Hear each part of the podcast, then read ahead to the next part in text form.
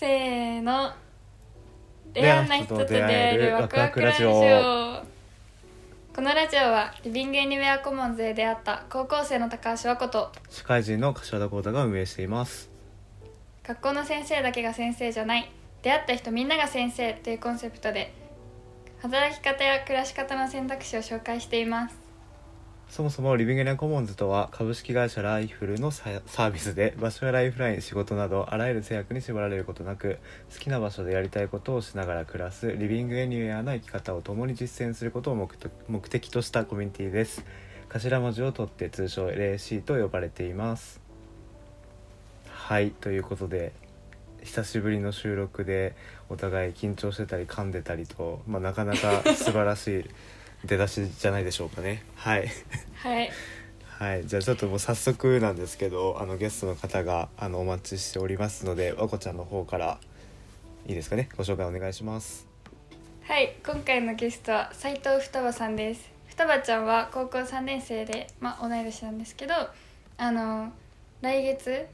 まあ5月ぐらいかな？6月ぐらいかな？みたいなところであるんですけど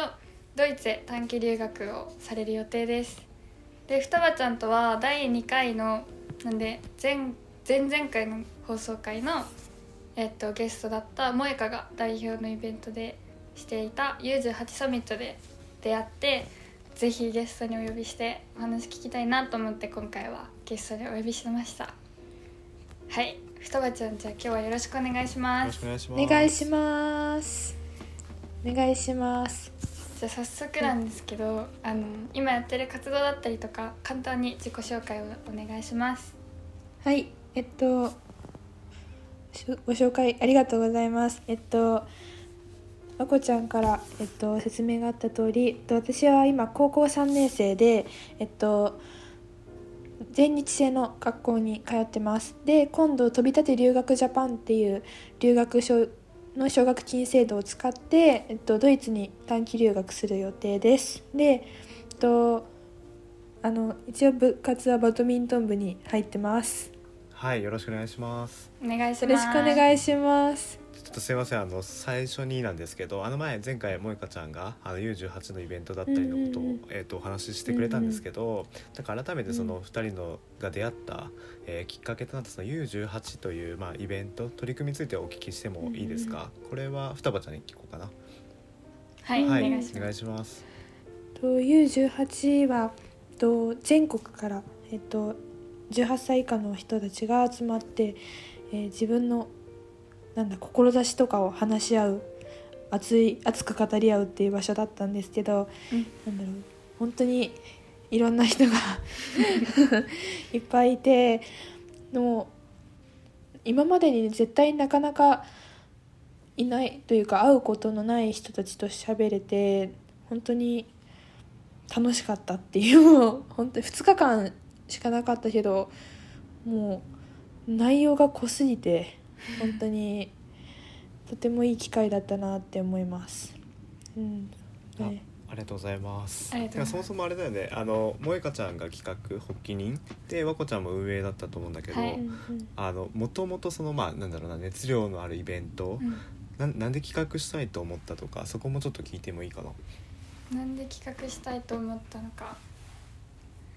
なんで企画したいと思ったのかって難しくないですか？あら運営としてどうなの？それは。えー、なんかでも同世代が集まるそういう会とかって結構コロナでなくなってたりとかうんうん。なんかそのすごいな今すごい活動してる子じゃないこうちょっとやってるけどなんか自分の活動に自信持ってないよみたいな子から、うんもうガッツガツ活動してますみたいな子までこういろんな幅広い総学類イベントってそもそもあんまりなくてかそういうイベントを開催したいよねっていうことで、まあ、U18 を開催したんですけどなんか本当にその感じでこういろんな、まあ、中学生とかも来てくれたし高校生でガツガツもう飛び回って活動してますみたいな子もいたしだからお互いがお互いを刺激し合えた2日間で、うん。運営としてもめちゃくちゃ楽しかったですね。なるほどなるほど、はい。ありがとうございます。あなんかどういう思いなのかなってなんかどどういう思いがあって、うん。なんかどういうなんかすごい思いがあるからこそ、うん。なんかそういう熱量を持った人たちゲストも含めてなんか集められたんじゃないかなと思ったので、うんちょっとその辺ちょっと前回かな多分聞けてなかったと思うんでちょっと気になったっていう背景です、まあでもなんかそういったねイベントがあったからこそ、まあ、2人が出会ってで今回も和子ちゃんからぜひあの双葉ちゃんにということで、まあ、この企画というか来ていただいたっていうところですかね。うんはい、はい。ありがとうございます。はい、じゃあちょっとここからなんかね双葉ちゃんのあの、まあ、パーソナルな部分というところですかね。あのお聞きできればなと思うんでちょっとここからはい和子ちゃんにバトンタッチをして進めてもらえばなと思います。はい。そうですね。もういろいろ事前打ち合わせの時に私は根掘り葉掘り聞いたので。そうね聞いた情報をもとに今日より深掘りしていこうかなって思うんですけど、まず留学をドイツに行くと思うんだけどそれは何系で留学するんだったっけ、えっとまず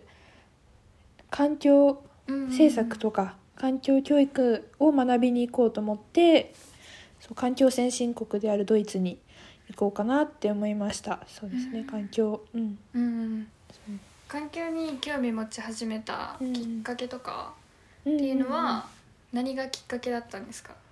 あきっかけは、えっと、うん。今高校3年生なんですけど、えっと、中学2年生の時に、えっと、友達に誘われて、えっと、地元の干潟に、えっと、ビーチクリーンに行ったんですよね。でその時にあの今までまあ環境問題って聞いたことはあったんですけどうん。あんま実感なくて。で実際その干潟に行ってみたらあらまびっくりプラスチックごみが大量にあるじゃないのっていう状況を見てあのあ初めてあ環境問題って本当に身近で起こってるんだなっていうのを実感して、こんなのいっぱいゴミあったら海のあの生物とか本当に危ないんじゃないかとかうん。にそれから興味を持ち始めてそうそこからかな環境に興味を持ち始めたので、えっと、その時と同じくらいに、えっと、ちょうど同い年くらいの、えっと、グレタ・トゥンベリさんが、えっと、どこだったっけ？コップだったかな？国際会議で、えっと、スピーチをしてそれが多分テレビとか日本のメディアでどめ、うんと、放送報道されたと思うんですけどそれを見てあその環境問題とか気候変動のために、えっと、立ちが立ち上がってる同じ世代の子がいるんだっていう私たちでも動きあの変化を起こせるんだなっていうのを、えっとそれを、はい、聞いてとても刺激になってそこから本当に環境問題とか気候変動にとても興味を持ち始めました。うんそれちょっとだけ挟ませてもらうんですけどさっきあのグレタさんの話、まあ、あの名前が挙がったと思うんですけど、もしかしたら知らない方もいらっしゃると思うので、あ簡単にちょっとグレタさんってどんな人なんだっけっていうのをこう双葉ちゃんに聞くのはあれかもしれないけど、はい。あのね、はい。双葉さんを知る上で知る、なんだろうな大事な人というか、はいはいだと思うので,、うん。ですねちょっと聞かせてもらってもいいですか、あはい。えっとグレタ・トゥンベリさんは、えっと、私の1個上の年なんですけどえっと彼女は、えっと、スウェーデンに今住んでいてでもともとその何だったかな彼女も、えっと、学校とかで気候変動とかの、えっと、実際に映像を見てなんで大人たちは動かないのこんなに地球が深刻なのにっていうそこに衝撃を受けてまず一人で、えっと、スウェーデンの国会の前で座り込みストライキを始めて始めました。なんか気候変動に対する、えっと、対策をしてくださいというプラカードを一人で掲げて座り込みを始めました。でそれがちょうど何年前かな？中まあでも34年くらい前の当時中学生くらい日本で言うと中学生くらいの年の彼女が一人で、えっと、気候変動のために、えっとムーブメントを起こしたっていう人ですね。でそれがどんどん人がまずスウェーデンではそのグレタと一緒にあのストライキをしたりとか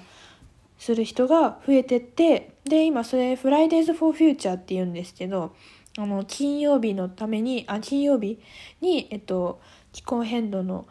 対策をするために、えっと、学校を休みますっていうそういうストライキ大人たちが気候変動対策をし,、ね、しない限り私たちは学校に行きませんっていうそういうストライキなんですけどそれが Fridays for Future って言ってその動きは今もう全世界に広まっていて日本でも、えっと、Fridays for Future Japan とか、えっと、47都道府県あ全部にはないんですけどまだ地域によっていっぱい Fridays for 東京名古屋京都とかあります。はい、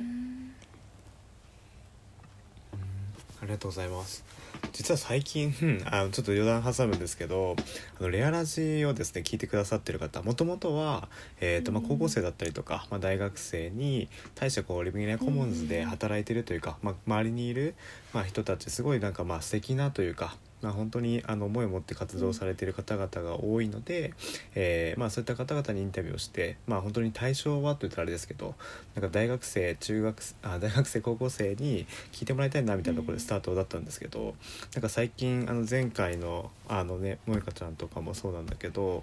あのそういった話を聞くと結構大人の方々も今レアラジオを聞いてくれる人が増えててでちょっとそれなんかそういうなんかなんかこう背景は一旦置いといてなんですけど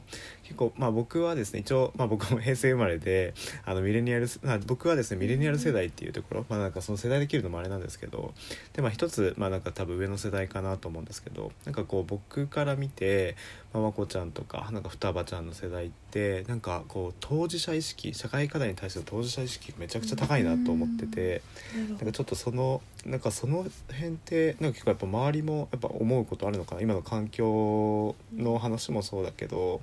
なんかやっぱ教育とかなんかこう自分がこう出会ってる、まあ、その世代の方々がそうなのかもしれないんですけどなんかその辺って周りのなんでしょうね皆さんの同級生とかってどうどうなんですか？うん。ああなんだろう学校とかではうん。いやなんかもちろん社会問題とかは多分結構授業で取り扱ったりとか、えっと、何ができるんだろうっていうことを話し合ったりとかそういう授業はあるんですけどやっぱ知るだけでそこから行動に移す人っていうのは、まあ、少ないのかなって思います。確かに当事者意識はある高いのかなと思います未来を私たちが担うっていう意識があるのでもちろんその今現状が起こっているん起こっている現状を知るのは大事だっていうのを考えてる人は多いんですけど何て言うんだろう今のうちからそのそれをじゃあどうやって活動行動を起こしていくかっていうとこをしている人としてる人なしていない人が多分分かれていて多分してる人の方がやっぱ少ないのかなっていう感じはします。うん。なるほどなるほど、ありがとうございます。なんかねなんかちょっと言い方あれなんですけどあのもともと、ま、どちらかというとなんか、まあ、気持ちいいですよ。なんかこう和子ちゃんだったり和子ちゃんの世代の方々がなんかもっともっとこうなんでしょうね未来に対してこう羽ばたけるようななんかこうなんだろうサポートができたらって言い方あれなんですけどみたいな感じでスタートしたんですけど最近本当に僕自身がこう学ばせてもらうことが、まあ、すごく多くてですね。なんでなんかもしその周りの人たちで仮にまあ興味はあるけどなかなか動き動けないとか動き方がわからないっていう人ももちろんいると思うのでなんかその辺りはなんか逆に僕たちの世代があのうまくこうなんでしょうね橋渡しというか道作りみたいなことができるんじゃないかなっていうのをちょっと漠然と考え出したりをしているのでちょっと聞いてみました。すいません。ありがとうございます。なるほはい、おこちゃんニコニコしてますが、はい、続けてもらって大丈夫なんで。あなんかじゃあその同世代みたいな話になって、まあ、確かに結構 U18 とかうん当事者意識の塊みたいな 感じだったよね。どうんすごかったね。それぞれの教うん分野で、なんか私が何問題っとかしなきゃ。てすごいいっぱいあるんだなってあ本当に。思ったよね。うん。本当に本当に。いっぱいあった。ななんだろう。かんでもやっぱ環境分野も多かったし、結局いろんな SDGs もそうだけど結局つながってるんだなってのを実感できた、うん。それぞれ共通点話してなんだ興味の分野はちょっと違うかもしれないけどあのうん。なんか、結局はつながってるし何かしら影響はし合ってるなっていうのは感じた。うん。うん。え例えばどういう感じのところが、まあ、双葉ちゃん環境だけど、うん。どういうやつを気になってること環境がつながったりとかしてた、うん、なんだろう例えば空き家、うん、まあ空き家もろにそう空き家をすごいさ、うん。うん、専門というかうん。空き家問題についてすごい興味がある子がいたんだけど、うん、なんかそこそう空き家って思ったんだけど、うん。それも結局その放置することでうん。あの生態系とかうんとかも関わってくるしそうそうそう。だから本当にいろんな見方をすればうん。何かしらつながりはあってそれだからだからお互いに将来連携し合えるとすごいうん。面白そうなことができるんじゃないかなって思って、うん。うん。だからやっぱりそういう U18 の仲間は本当に10年うん。20年先でも語り合いたいっていう思える仲間に出会えたから本当に。いいいい機会だった本当。なんか 浸っ超ちゃっ超嬉しい。け どすごいねなんか。いやでもなんか今話を聞いてて思ったんですけどやっぱ本当物事っていろいろとなんかつながってるなっていうのは僕自身も、あの今の授業をやらせてもらっててすごく思うんですけど、なんかとちょっとこれ本当例全然異なるんですけどあの福島のあの会津磐梯に、えっとまあ、そのの LAC の拠点があるんですけど、うん。去年かな、えーっと休耕田もともと,、えーっとまあ、田んぼででただあのまあなんでしょうねオーナーさんというかがこう、まあ、年を重ねられてちょっと動け動けなくなったというか、まあ、一人で動けなくなったのでってことでで田んぼをこう中止しちゃったら何何が起きたかというとあのその周りに住んでたあの生き物たちがあの結構こう珍しい生き物たちの数が減ったりとか。うんなんかしたっていうことがあってなんかただただなんかこう日本あの人間のためのなんかこう営みというかだったとまあ多分そういうスタートだったとは思うんだけど結果的にそれがなんかその環境、まあそまあ、ましてその生物にとってもいい環境になってたりとか。なので、えっと、そういったまあ生態系に変化が起きてきているのでなんか新しくなんでしょうねまたこれやり直してそういったこう、まあ、ビオトープではないですけどその環境づくりを再開しようみたいな動きを、えっと、行っている方々がいらっしゃったりとかっていうのがあって、あまあなんかそういうなんか本当になんだろうな自分が見えてる側面というかだけで物事判断するって怖いなと思いますしなんかこうね多面的にというか多方向から同じことをなんか考え考えてみるってことはすごく大事なんじゃないかなっていうのをなんか思うことは僕もなんかあるので。なんかすごい逆になんかこうその双葉ちゃんがどのタイミングで発見したのかというか物事のつながりに対してもともとこう興興味本位というか好奇心旺盛で何でもこう調べたくなるのかとかそれこそ U18 だったりとかで、まあ、きっかけがあっていろんな方向からなんかこう考えてみることに対して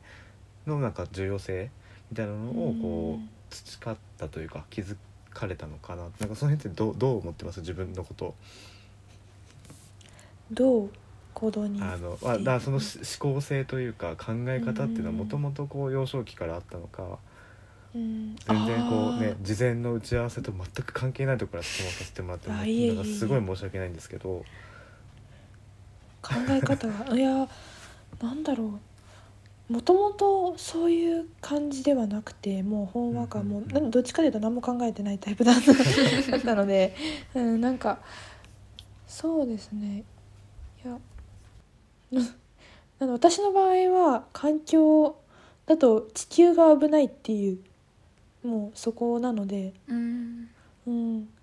まあなんだろう。な地球に申し訳ない。っ てなんかそんな感じ。でなんかうんそうですね。あでももともとなんかた何か困ってる人がいたら助けてあげたいっていう気持ちは昔からあって、うん、だから国際協力とかそういうのはなんかいつか大きくなったらやりたいって思ってたんですけどなんかそういう部分が多分ターゲットが地球に変わって、おー。うん、多分そういうことなんだと思います。地球が今私たちが住んでる地球がもう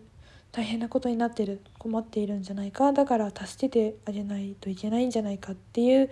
そういう意識からなのかなと思いますね。うん。ちゃ面白いね。なんか本当にね地球を助けるためにいろいろとまあ勉強していった結果なんかいろんなことがつながっていて、でいろんなところのこう関係性を探り出したって感じですかね。うん。そうですね。えー、面白いな。なるほどなるほど。なんかこれだけでずっと話せそうなので ちょっと一旦あの 戻しますね。すいませんまこちゃん。いえいえ。ありがとうございます。えじゃあそういはう探っていった結果、うんやっぱ日本じゃなくてドイツ行こうってなったからうん。留学に行くっていう感じ？そうですね。あうん。留学はなんかとにかく海外に行ってみたくてまず、あうん、海外が好きで旅行とかも、まあ、小学生の時だったんですけど、う行ってたので海外行ってみたいなもっといろんな生活をしてみたいっていう、うん。ちょっと好奇心の部分で留学を決めたんですけどそこでそのドイツにしたっていうあであとは環境面についてって学びに行くっていうのはえっとまあそうでドイツにしたのはうんと、まあ、環境のことを学ぶなら、まあ、先進国といえばやっぱり北欧スウェーデンとかを思い浮かべるの方も多いんじゃないかなと思うんですけどあと私がドイツに行ったのは日本に取り入れやすいというかものがあるんじゃないかって思って。うんえっと、日本とドイツの共通点が、えっとまあ、あるっていうことにちょっと気づいて、うん。えっと、面積がほぼ一緒だったりとか、うん。えっと、資源が乏しいっていうお互いに、資源が乏しいっていうこととか、えっと、人もなんか性格もちょっと真面目なっていうところもちょっうん。と共通していて。うん。であとは高齢化も進んでいるっていうのも同じでちょっと共通点が結構あと車生産国、えっとうん。車をよくせあの車の生産が盛んっていううん。ところも一緒だから、じゃあこの日本とドイツ似てるけど何が違うっていうとやっぱり環境面が違うっていう。う。ん。なんで環境先進国なんだろう似てるのになっていう。そここの疑問からドイツの環境政策とかあと環境教育について学びたいなと思ってドイツに決めました。環境面が違うっていうのはうんうん、あ取り組みとかがいろいろ日本よりもそうそうそう。日本と似てるとこいっぱいあるけど全然進んでるよっていう感じ？そうそう。なんかうん。まずまあ環境先進国っていうもうまずであの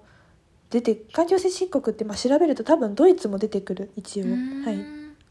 でえっとそれだしあとリサイクル率がすごい高いんですよ。うん。なので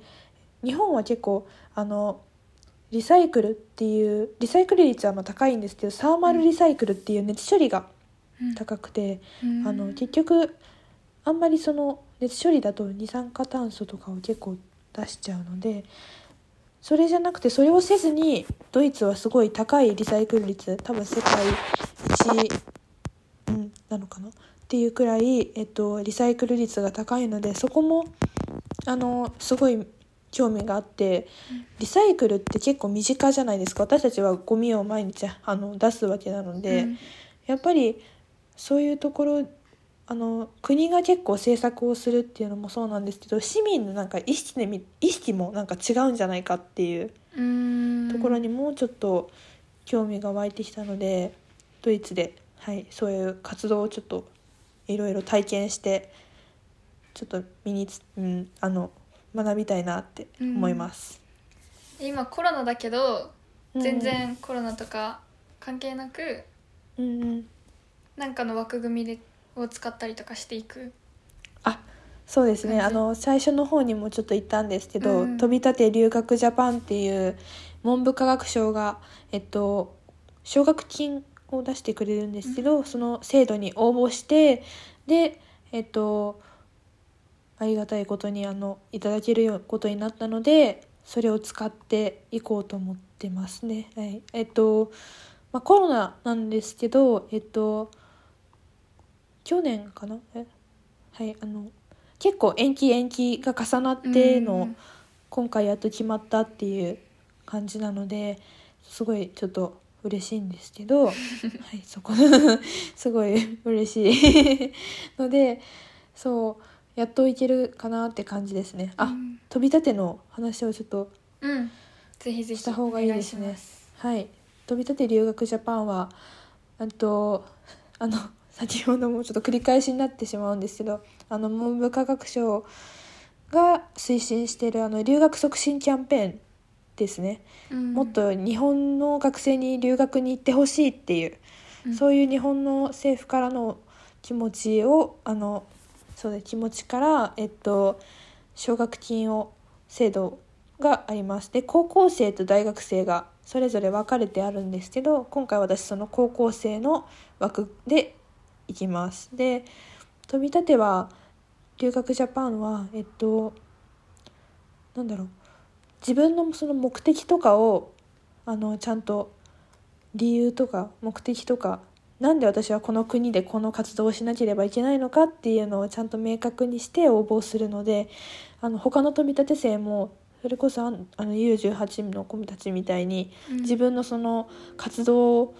とかあの志を持った方が多くてすごく刺激になる人ばっかでうん。ですね。はい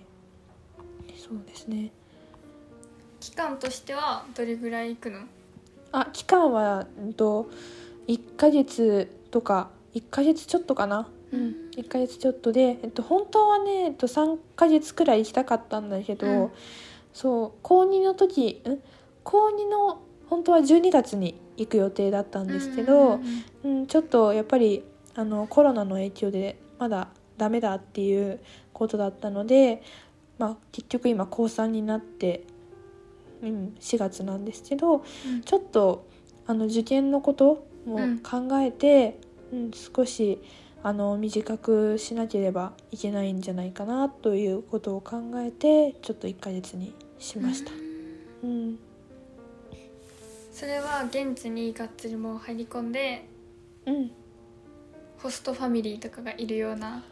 そうホストファミリーそう絶対に私はホストファミリーもう譲れないものがある。そうあのなんだろう。本当はそうホストファミリーか寮か？寮とか、うん、もう選べたんだけどうん。実際に住んでる人の生活を知りたかったのでそれこそさっきのリサイクルとか知りたかったので、もうこれはホストファミリー行くしかないと思って。あとはあのなるもうちょっと今ホストファミリー決まったんですけど、うん。あの子供がいるところがいいなと思ってて、うん。あのお子さんがいるとあの教科書とかが見れるので。あはい。なのでそこになんかどんな環境分野の内容が入っているのかなとかーっていうのをちょっとはい見ようと。でまあ運が良ければついていこうと。学校に。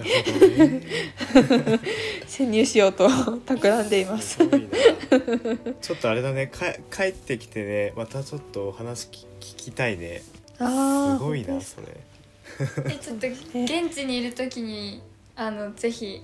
レアラジのインスタライブとかでなんかこれはこうでこれがこうなんだよねとかって言あってあなんかレポートしてほしいちょっといろいろ発信しようと思います。ぜひぜひ。えーはい。ぜひぜひ。今日のところは一旦ここまでということでこの続きは来週次回の配信でお楽しみいただけたらなと思います。この番組はリビングエニウェアコモンズで出会った高校生の高橋和子とえー社会人の柏田浩太がお送りしました。それではまた次回お会いしましょう。バイバイ。バイバイ